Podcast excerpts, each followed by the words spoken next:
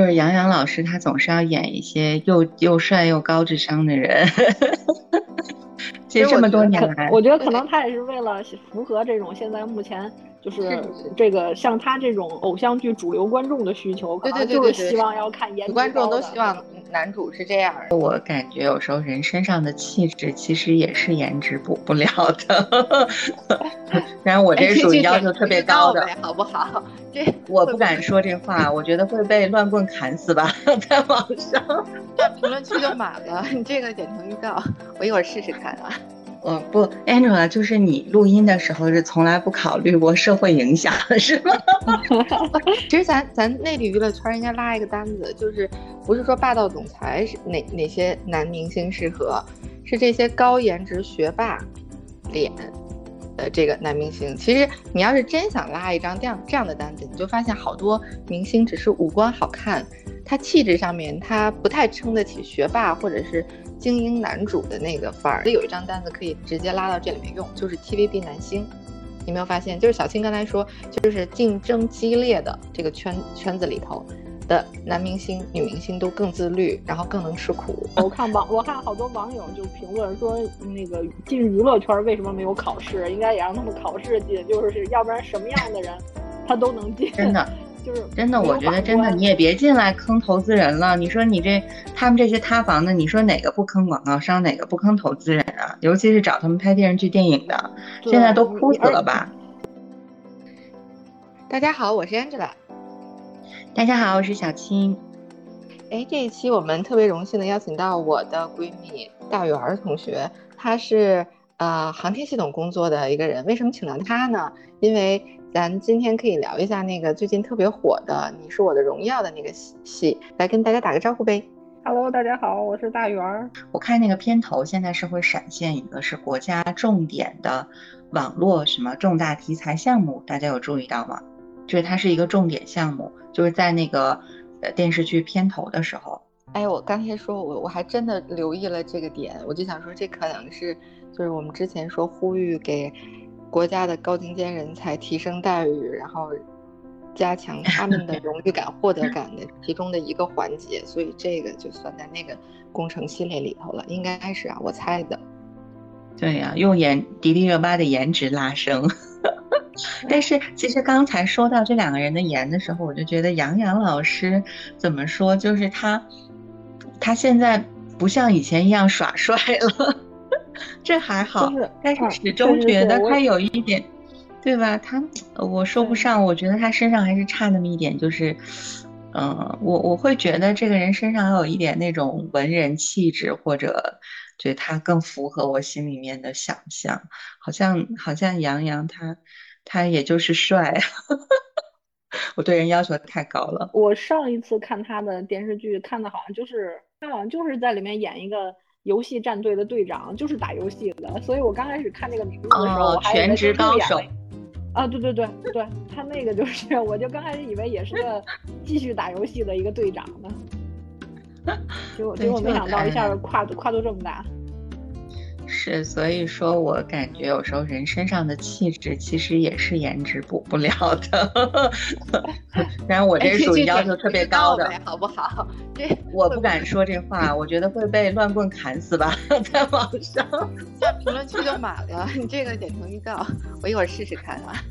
对，因为他之前不是也演过那个，就是《微微笑很倾城》里那个那个那个肖奈是吧？演过肖奈，也是个爷爷演的是个学霸，但是。是，就可能还是最后也是，是不是从事一些游戏公司的这相相关的这些这个行业了？反正都是顾漫的小说。就是杨洋老师，他总是要演一些又又帅又高智商的人。其实这么多年来，我觉得可能他也是为了符合这种现在目前。就是这个像他这种偶像剧主流观众的需求，对对对，就是希望要看颜值观众都希望男主是这样的。对对对对，晋江小说的那个套路嘛，是吧？一定一定得这样。其实咱咱内地娱乐圈应该拉一个单子，就是不是说霸道总裁是哪哪些男明星适合，是这些高颜值学霸脸的这个男明星。其实你要是真想拉一张这样这样的单子，你就发现好多明星只是五官好看。他气质上面他不太撑得起学霸或者是精英男主的那个范儿。尤其精英其实好多就是这两年和呃现实中大家见的啊，就是可能是金融圈的那种斯文败类的渣男形象。这种其实并不是五官好看的小男生能撑起来的。我觉得，其实我觉得还是还是还是 还是还是相对来说，可能要不然就就最好是那种那科班出身，他受过这种系统的培训哈，他能演出来的那种。要不然的话，我觉得现在可能娱乐圈有好多就是。可能就是属于那种说到男生的颜值，养成系。现在很激动，你看聊起来了吧？我一开始就说我们要有个聊天的气氛，终于在这一趴聊起来了。我 我，然后这种呢，可能还是缺少一些那个，我觉得至少可能你看，你就是像至少那个。科班出身，他至少不管他学什么专业，至少他是一个一个有一个本科学历的基础，他可能还是比那些就是选秀出来的，可能有的没准儿，也不是说学历有多重要啊，但我觉得至少反映了一部分的，就是就是你能承受或者说你读剧本什么理解能力方面，我觉得还是和那个文化知识还是有有相有很大的相关性。对，所以大圆现在基本已经在用航天系统的标准来设定娱乐圈的门槛了。我跟你说，你的路很长。对，就就像就像现在就是再延伸一下嘛，说最近不是塌房的人也很多嘛，说那个我看网我看好多网友就评论说，那个进娱乐圈为什么没有考试？应该也让他们考试进，就是要不然什么样的人他都能进。真的。就是真的，我觉得真的，你也别进来坑投资人了。你说你这他们这些塌房的，你说哪个不坑广告商，哪个不坑投资人啊？尤其是找他们拍电视剧、电影的，现在都哭死了吧？对，尤其是就是塌了以后，就是用用无知来表达自己为什么塌房的这种，我觉得真的是应该去考试。我真觉得，就咱中学那个历史会考，但凡你是真心通过了的啊。你不可能对这些常识，对吧？你就你就熟视无睹的，好像你不知道，你给我装天真，我真的不吃这套。我我我现在这个网络的信息的繁杂，真的就是，就他这个事儿吧，我觉得我那天就说，我说他主要文案有问题，你只要是写了勿忘国耻，振兴中华，你配什么都是对的。但有这个评论更搞笑，就是我当时看到好多人在下面留言，就说说他去这个位置啊，就是说靖国神社什么在京都周边没有任何景点，必须要特意去。什么我当年去的时候如何如何，然后我当时就有一种很恍惚的感觉，我想说靖国神社不是在东京吗？然后那个评论点赞的非常多，它一是在东京，二是它的地点本身就繁华，否则那么多高官怎么说去就去了呢？它那个位置，我我记得是在九段下。地铁的那一站叫库丹西塔，在叫九段下。然后你出来以后，它我分不清是哪边，反正它这个它这个九段下这一站出来以后，可以去好多地方。你可能一个口出来是千鸟渊啊、武道馆啊，然后你另外一个口出来就是靖国神社，它是这么一个很繁华的一个位置，不是一个就是大家说的，哎呀，那个地点特别难找，你要特别找过去。其实不是，不是这样的一个。设置，我不是说他这个事儿对哈，我是说现在网络信息的一个繁杂性，其实它在这个繁华地点本身就更更有问题了。可以说，你如果说你把它摆到一个偏僻的、无人所知、无人所见的位置，和你说你把它摆到了东京都这么一个繁华的位置，这么多人都可以那么便利的到达，这本身也体现一个国家和政府的态度，对吧？嗯，但是对，但是现在这种网络信息的这种传播，就是很容易就把一个事情好像，嗯，半真半假吧，把一个事情半真半假。有可能是对手为了抹黑他，专门积累了一些料啊。那不管对手就就互相带节奏吧，哈。人家放的这个料确实证明，你跟你要塑造那个形象完全不符。也可能他是对这么多年的呃一些。呃，对方输出的价值观的一些刻意要去迎合，他可能被洗脑了。但是他，对，就是说文化基教育的这个基底的问题啊，人家大部分战后的这些宣传不是反战，网友都看明白了。好多网友我看是评论里看到，他是反战败，所以你看多了，你就你就觉得你好像啊，你向往向往他那种什么呃精致的那些那些什么东西，然后你可能就就忘了你跟他是不一样的，你你是有这些历史上的这些你跨不过去的，他没解决这个问题，我们怎么能轻易的就迈过去呢？这是不可接受的呀。这历史，我觉得尤其是看现在，嗯，现在下一代的那些小孩儿什么之类的，你你说他对这个。呃，就是呃，这个东西他有什么深刻的认识吗？他没有。我觉得现在更多的年轻的一代可能还是被被对方的这种他所谓的文化输出啊，或者一些动漫产业或怎么着的，反正我感觉好像小孩子们对这个的还是喜爱的多，就是向往的多，好像并没有就是一些就是国仇家恨这种 这种上面的这种认知什么的。反正包括看我们同事的小孩什么之类的，也也也感觉都是很向往那块的。然后就是说。就是喜欢喜欢哪儿啊，去哪儿啊，反正可能都把它放在首选，是这个这个样子。嗯，他可能不是像我们八零后，就是 旅游目的地和心里想的那个，就是我们当年接受那个教育能分得特别清楚。经历八零后的，就是跟着国家一起经济腾飞成长，就是方方面面看得很清楚，我们才到了今天这一步。所以我们只是把它作为一个旅游目的地而已。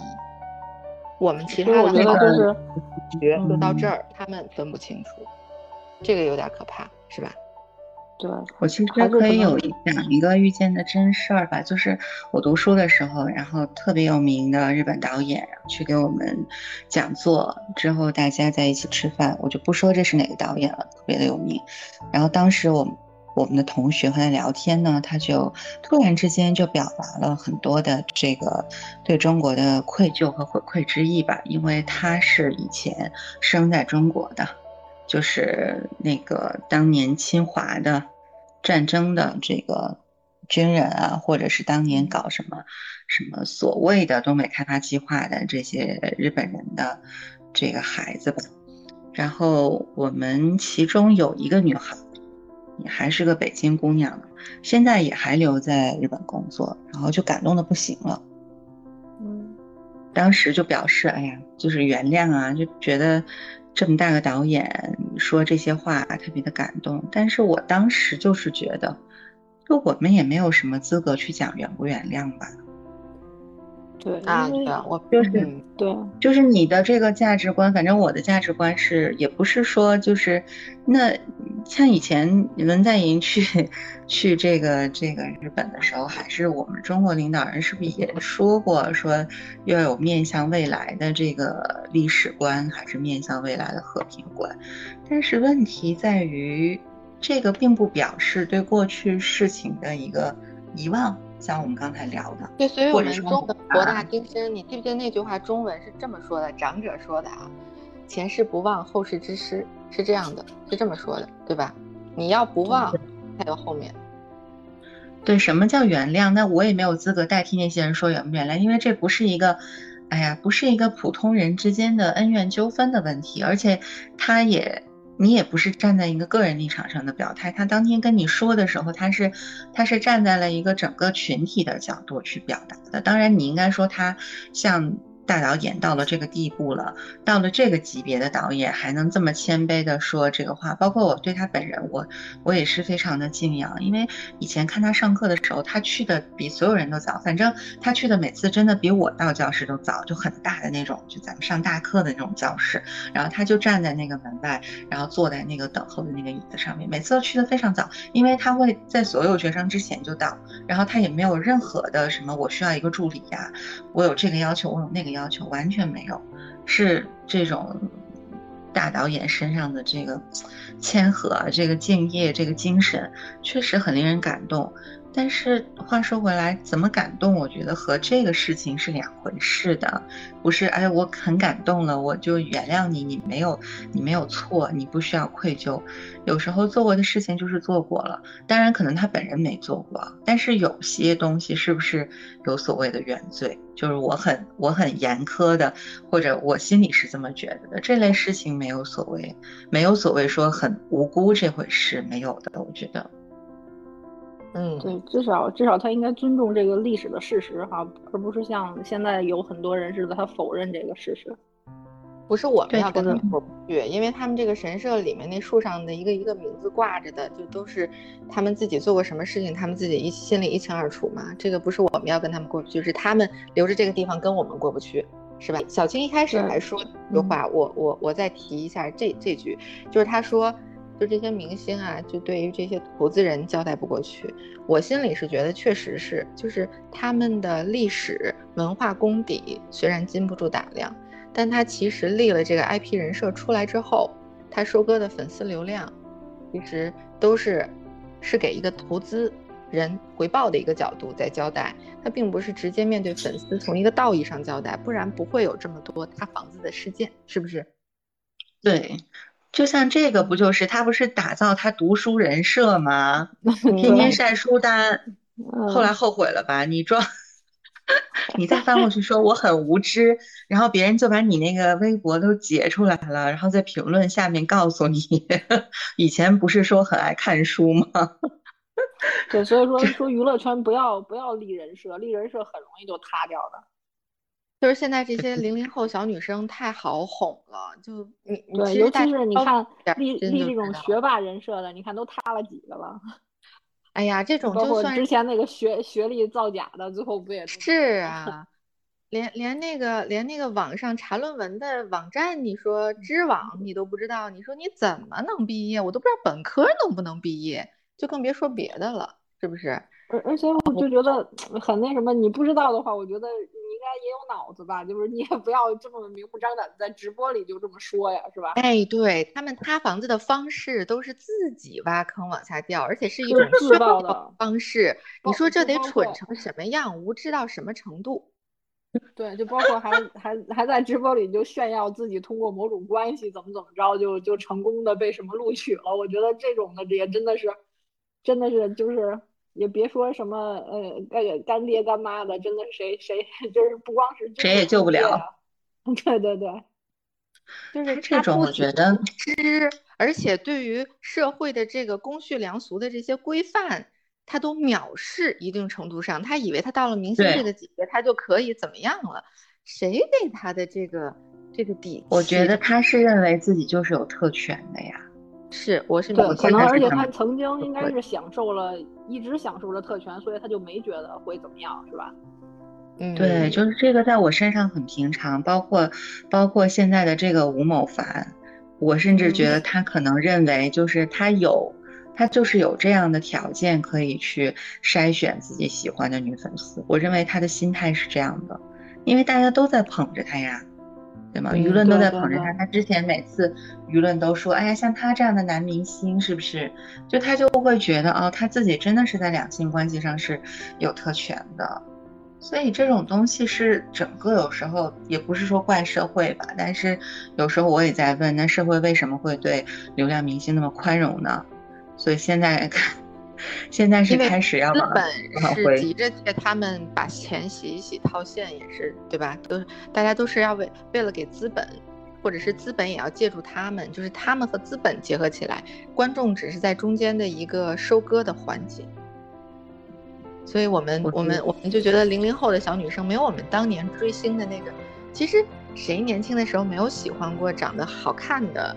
男明星、女明星啊，只不过我们那个年代略单纯一些，就是戏好，或者是呃，就真的就是看他的那个表现。现在这些事情，什么打榜啊，这些牵扯在中间，钱的事情一多了，就不是那么简单的事情了。虽然说他们包括现在的所所谓的饭圈儿哈，都是从日韩那边引引进的一些这种概念，对对对对对对，对吧？咱们过去根本就没有这种。然后我感觉现在饭圈有时候有对，有时候撕下来以后，觉得哎呀。就是这些，就是主饭圈的主体人的一些三观，我就觉得让人觉得啊不可思议。就是，就是通过他们的一些发言或者一些表达，可能还是我像中毒了。对对对，就有点像怎么说？我我不知道我这么说合不合适啊？就是韩国，它以前是一个儒家文化或者是就是佛教啊，就是东亚国家这这种形象，但是它近。些年来，其实他们好多国民，他们有这种宗教的热情，这可能是我们这些中国普通老百姓所不具备的。然后他们把这件事情加入了饭圈文化，就是从韩国来的那个文化里面。我觉得这种激情这种这种特别狂热的这个感觉，不是普普通通的我们这种儒家文化打底的国家的国民该有的表现。这可能是一种宗教的那种，你知道吗？就是那种，就有点有点偏那种了。所以他一进来，我们整个就是完全就觉得啊，我们从来没这样过，好像这样对你的就是粉丝，对于明星其实应该是这样。但我们前面几十年我们没有这个文化基底，所以我们不这样。然后，但是由于这些九零后、零零后的小朋友贪新奇，或者是觉得羡慕他们那边，所以就变成那样。所以现在弄得有点一发不可收拾。但我无法认为这个是一个好的一个方向，或者是应该的怎么样的一个文化产业。就很危险的一个一个，是不是觉得是盲目的引进哈，并没有并没有感想到，就是把它引进的有什么意义或目的，就是只是觉得，呃，对方有，然后我觉得我们也学过来，包我觉得是包括现在包括非常乐意把它拷贝过 来，这样对，因为这样比较圈钱哈，可以，对，完美的闭环，炒出一个人设，然后弄一些周边，然后呃，连明星的代拍的照片、图片，还有一些周边产品，全都可以收割。这是非常好的，然后又觉得这个是一个怎么说？它人口规模和它市场生长模式的问题。因为日本，我是觉得 fan club 这种东西是日本开始的，就是日本比韩国开始的早。我不知道，我不确定啊，我的感觉是这样。因为你看。比如说日本还好吧，日本相对韩国还好。一日本假如说是一亿多人口，一亿两千五百万这个体量的人口，然后它要支撑一个它特别繁发达的一个繁华的一个娱乐产业或者影视制作业，那它怎么办？它就是尽可能提高用户的粘度呗。让大家把兜里的钱更多的掏出来。那 Fan Club 这种方式就是他让你入会嘛，你入会本来就交钱，然后包括那个 AKB 四十八之前就是不是最多的一个宅男是给一个女生大概是五百万日元吧，就都在买他的东西帮他打榜这种的，所以这个变成就后来就是我觉得变成了一种怎么说？就日本也会把这种新闻摆出来，但是他不会觉得他特别畸形。一个是可能有这个各方面的法制的一个支撑，或者是一个知识产权保护的支撑，还是怎么样？另外一个好像变成了一种，就还会有这种新闻说，假如一个一个人从偶像团体毕业了，但是在他从事偶像的这个期间，然后他的这些支持他的粉丝就变成好像他的朋友一样。什么他结婚也会去呀，或者是他后来过得不幸，他比如说生病啦，这些人还在帮他呀。我觉得好像就变成了一个，怎么说，一个人际交往的一种方式，有点这么一个。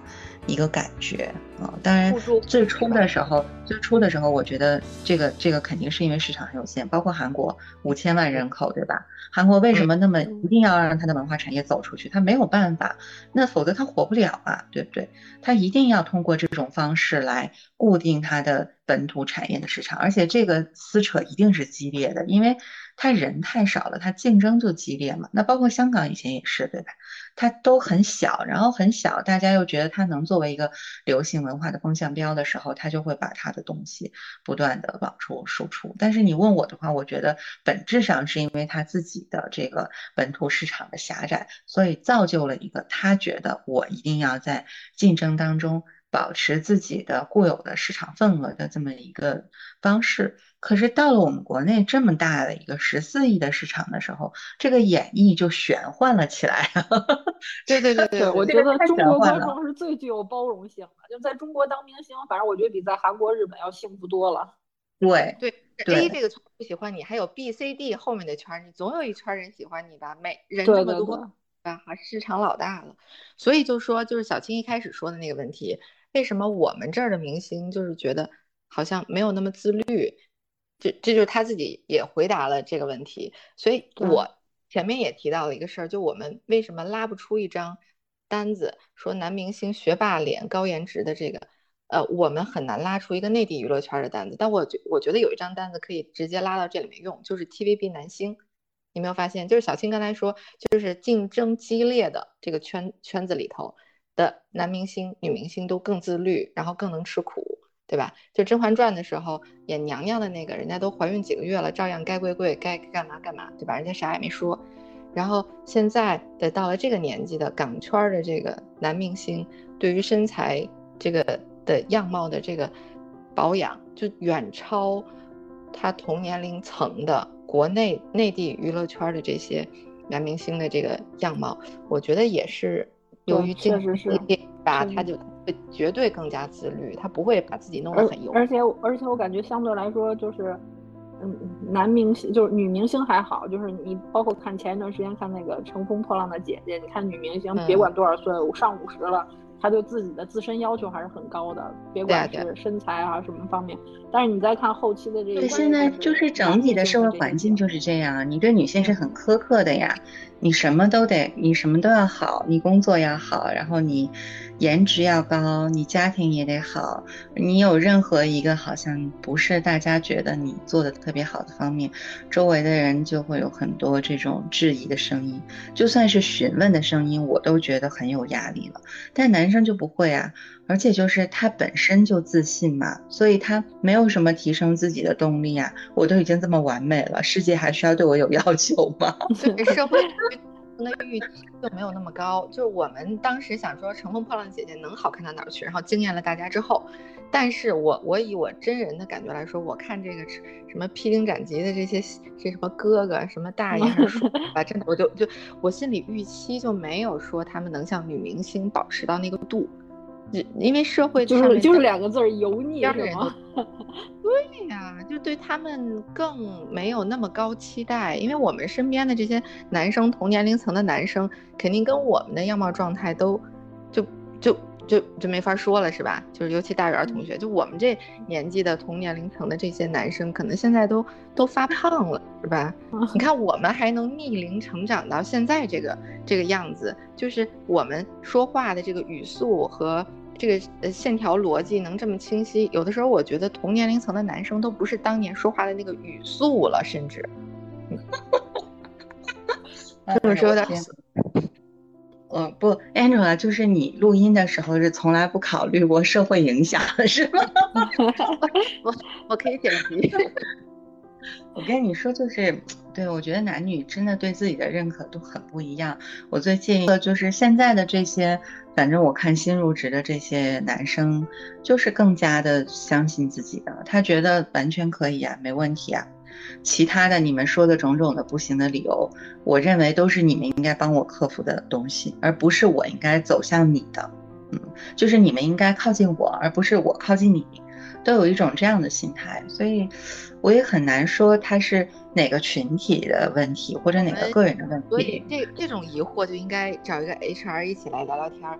我私下里心里觉得，就我们这些新进的小朋友男同事，他们可能是由于他们是男生的这个性别优势，在面试中被一路保送上来的。这个保送是打引号的，因为大家都知道女生的这种勤勉程度，在各个年龄层都是碾压另外一个性别，就是。笔试面试应该是大部分女生肯定的这个表现，就我们也见过，就新入职的新的这一些小朋友，各个行业的都有见过，就是可能会更好。但是，一些男生反而表现不好。我私底下去问过一些行业的，就是招聘的这些 HR 的这个职位的人，就是他如果要是不引进这一两个男生，可能整批的新员工就都是女生了。所以你就会说，为什么这么良莠不齐？然后这些男生呢，又会给他分配到一些。呃，调研呀，业务的这些核心岗位，就是为了要要培养他，就是大家会认为他可能会以后更专注于这个行业，就是这种传统的刻板印象嘛。但确实，他对于工作的这个热情和自己自驱力上面，比女孩子就是同年龄的真的差很多。就是因为他真的面试的时候就有一个性别不平等的这个，由于他是男生，获得了一些 favor。我我我我我是这么认为啊，就嗯。对，为什么我们大圆？你们航天系统有吗？你们航天系统是不是更喜欢男生啊？嗯，现在是因为首先就是对口专业的话，相对来说可能男生会比较多一些，就是对他们理工科这种男生相对来说会少一些。但是，但是我看就是包括嗯，你包括像就是说回了总师，总师有女女总师啊，女总师也是，就是数量也也不占少数，因为就是同样的。我觉得对于这个一个行业来说，可能尤其是这种学习来说，我觉得是不分男女的，这上面就是性别上是没有什么优势的。然后包括也说了吃苦的话，我觉得女性吃苦也并不比男的差，有的有的一些呃极端的一些环境下，可能女性吃苦的能力还比男男性要强一些，我觉得。对，而且我我看那新闻频道的直播的时候，我还真记得就是火箭的吧型号。就是女总师，于途就是告告诉大家，你要是想找一个女明星的话，你最好在中学的时候就跟她建立一些联系。如果你要找一个超级学霸，以后你最好也是在中学就跟他建立联系，然后多少年以后蓦然回首，说不定这还能接上。要不然破圈这事儿还挺难的。我可以把这个事儿作为你说出了个指南是吗？为以后的人这个结语。哎，今天聊的好开心，真的出货，的业务范围更广了。来吧，就是最后我来问一个问题哈，然后我们结束。那个 Angela 和大圆，你们分别说一下自己最喜欢的男演员都是谁呀？喜欢他的理由和原因是什么？因为，我没有男演员哎，真的，我以前是觉得彭于晏还挺好的，但是这两年他作品又不多，你说让我怎么接下去呢？我是一个。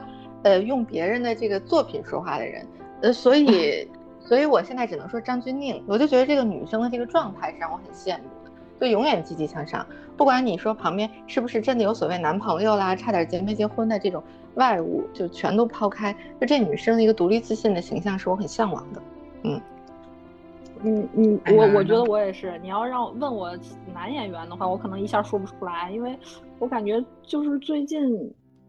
哎，可能也哎，最近的话，可能看那个电视剧的话，可能看那个就是《扫黑风暴》。我觉得就是单从演技来说的话，我觉得像那个孙红雷啊，包括那个刘叫刘刘奕君是不是啊？刘奕君，我觉得真的是演技派的，然后演的很好。就包括在里面演马老板的那个男的，就是哎，我在不怕死的追问一句，张艺兴哪里不好？张张艺兴我没有说他不好，但是因为我可能我抽空看的这几集都没有他的镜头，所以说我就没法评价他演的好不好。有声誉好强的新嘉宾啊，你下回再来一下吧，好吗？今天就到这里，然后请大家继续关注我们的关外吧，然后我们下一期再给大家带来更精彩的内容。好啦，拜拜，好，拜拜，拜拜。